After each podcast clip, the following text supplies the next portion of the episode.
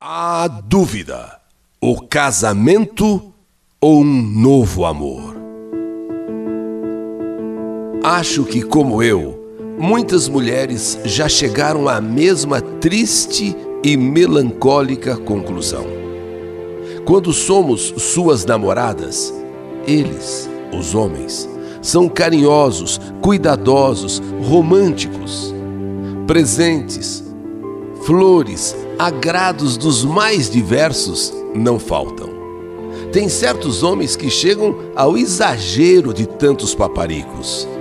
E isso fascina a gente. Eleva nós mulheres às nuvens. E para nos agradar ainda mais, beijam a futura sogra, trazem presentes para elas. Um desses homens foi assim. E hoje é o meu marido. Eu digo foi porque hoje acho que nem ele próprio se lembra que foi assim quando éramos namorados, quando éramos noivos. Será que depois de alguns anos de casamento deixamos de ser atraentes para eles?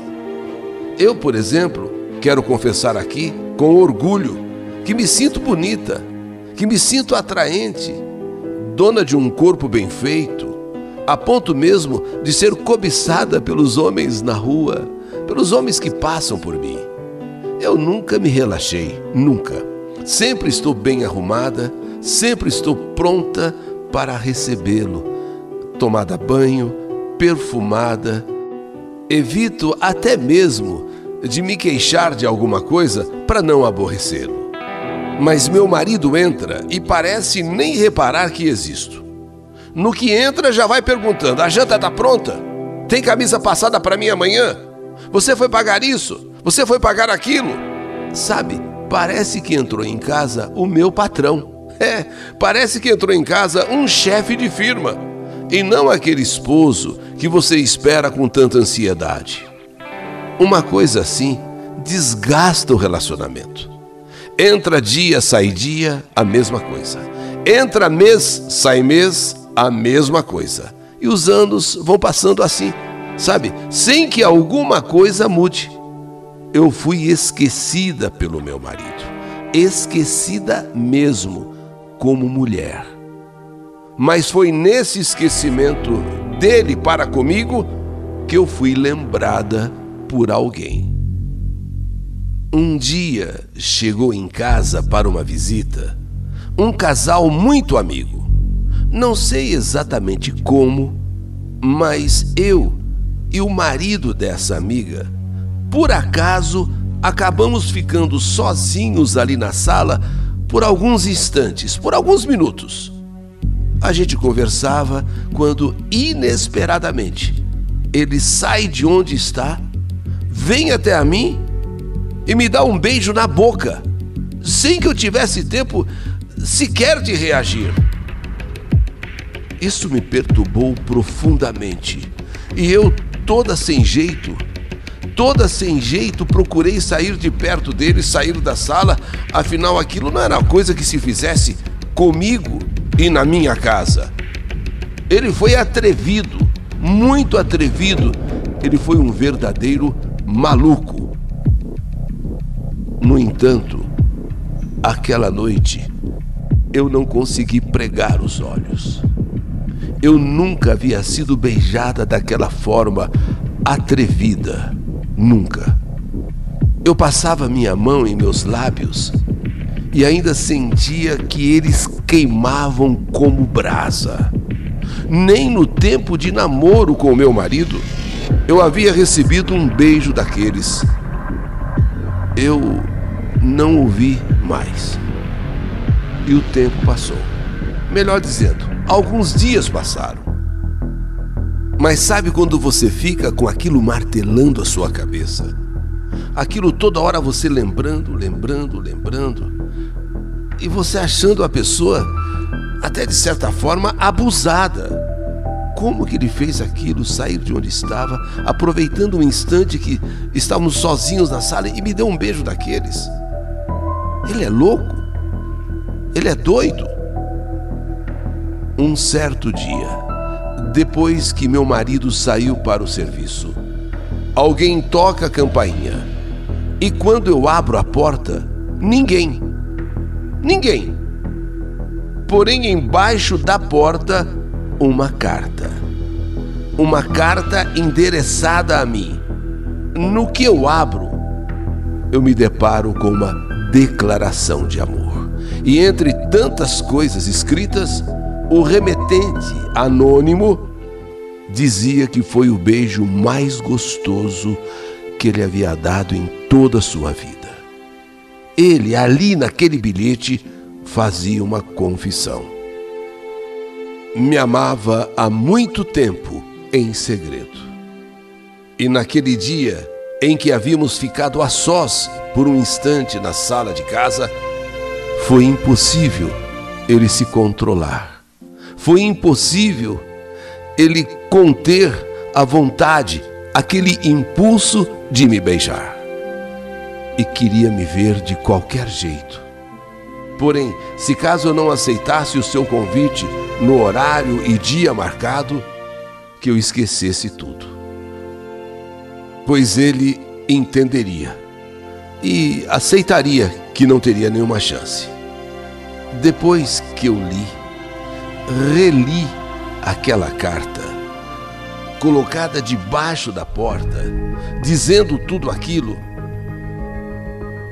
a primeira coisa que fiz foi rasgar aquela, aquele papel, a, aquela carta em mil pedaços e jogar no lixo. Deus me livre se meu marido pegasse aquilo, lesse aquilo. Mas eu fiquei louca para vê-lo também. Por outro lado, eu não teria coragem de ir ao seu encontro. Afinal, assim como eu, ele também casado. Ele também casado e sua esposa, minha grande amiga, tanto que o casal veio nos visitar com amigos. Começou então uma luta dentro de mim. Vou, não vou, vou, não vou, vou, não vou. Foi uma semana inteira de conflito dentro de mim, uma semana inteira se degladiando dentro de mim: eu vou ou não vou? E até que chegou o dia que ele marcou. E quase na última hora eu resolvi: vou.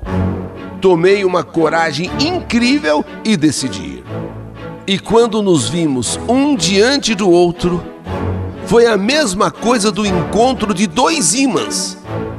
Sabe quando um imã atrai o outro? Parecíamos dois namorados que não se viam há muito tempo. Corremos, sabe, para nos abraçar.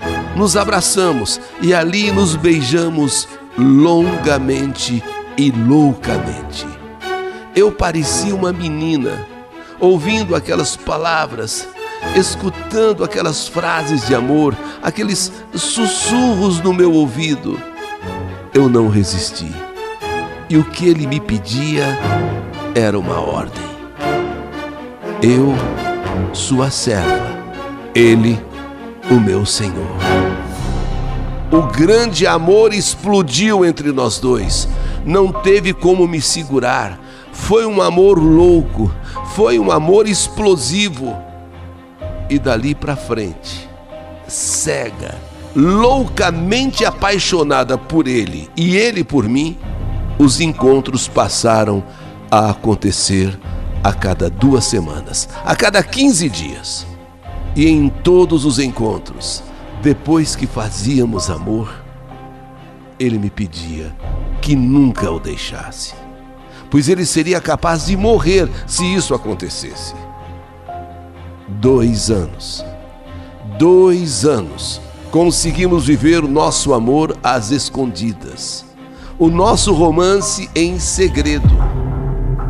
Porém, a esposa dele começou a desconfiar. Ela não tinha certeza. Porém, se continuássemos, por certo, ela acabaria descobrindo, ela acabaria nos pegando. E foi diante dessa situação que resolvemos dar um tempo, até até ver o que a gente iria fazer. Ele sofre e eu muito mais. Existe uma dúvida em minha cabeça. será que vale a pena jogar tudo pro alto? Tanto ele quanto eu? E se isso for apenas um sonho? Sonho de duas pessoas mal amadas, sonho de duas pessoas carentes. Mas será que juntos, em definitivo, não acontecerá a mesma coisa com o passar do tempo, com o passar dos anos? Minha cabeça está realmente muito confusa. Tenho certeza que ele me ama e tenho certeza que também o amo. Mas, uma vez vivendo juntos, será que esse fogo que sentimos em relação um ao outro não pode apagar? Como aconteceu comigo e o meu marido? Como acontece com ele e a mulher dele? A situação que eu vivo é muito difícil. A dúvida, a interrogação em minha cabeça. Isso é muito cruel, porque isso me faz sofrer. Às vezes eu tenho vontade de chegar para o meu marido e dizer: acabou tudo. E ele disse que imediatamente ao eu fazer isso, ele faz também na casa dele. Mas, mas ao mesmo tempo, a experiência me dá uma, uma certa dúvida. Porque eu também era feliz com meu marido. Também havia esse fogo, essa coisa toda. E tudo terminou. Será que nesse novo relacionamento não se repetiria o que já aconteceu? Longe dele, eu não sou feliz. Longe de mim, ele também não é feliz. Trair meu marido, eu já traí mesmo. Trair a esposa, ele também já traiu. E se nós fizemos isso, foi porque nem ele é amado como gostaria de ser, e nem eu também recebo do meu marido o tratamento que eu gostaria de ter. O caminho a seguir daqui para frente é muito sério e definitivo. E é por isso que eu gostaria de ouvir opiniões de pessoas mais experientes da vida, que se manifestem sem julgamento. Sem julgamento, se estou errado, se estou certo, não é isso que eu quero ouvir. Eu quero escutar as pessoas me dizendo se devo ou não renunciar a tudo. Se eu devo ou não renunciar ao meu casamento, ele também ao casamento dele, ou devemos esquecer um do outro e continuarmos com a nossa vida, com a nossa, vamos dizer assim, sina, ou seja, vivermos cada um em seu lar, cada um em sua casa e aceitar tudo do jeito que é do jeito que está e pelo jeito sempre será. Eu com o descaso do meu marido e ele com o descaso da mulher para com ele. Muita saudade eu sinto quando estou longe dele. Muita saudade ele sente quando está longe de mim. Mas o que o que pega, o que o que me confunde, o que me deixa sem saber exatamente o que fazer, é que, para que nós possamos viver juntos, possamos viver o nosso amor, dois lares precisam se desfazer. Dois casamentos precisam acabar. E aí, que caminho a seguir? Tem uma música que parece que foi feita para nós. E um trecho dessa música diz exatamente isso. Quando o teu silêncio e o meu se acasalarem numa plenitude total, é sinal que nosso amor poderá ser real. Eu tenho o mundo, mas o que posso fazer se o que quero é você? Essa é a minha história. História que a vida está escrevendo e gostaria muito de saber o que fazer. Que saudade de você! A dúvida: o casamento ou um novo amor? História do canal YouTube Eli Correia Oficial.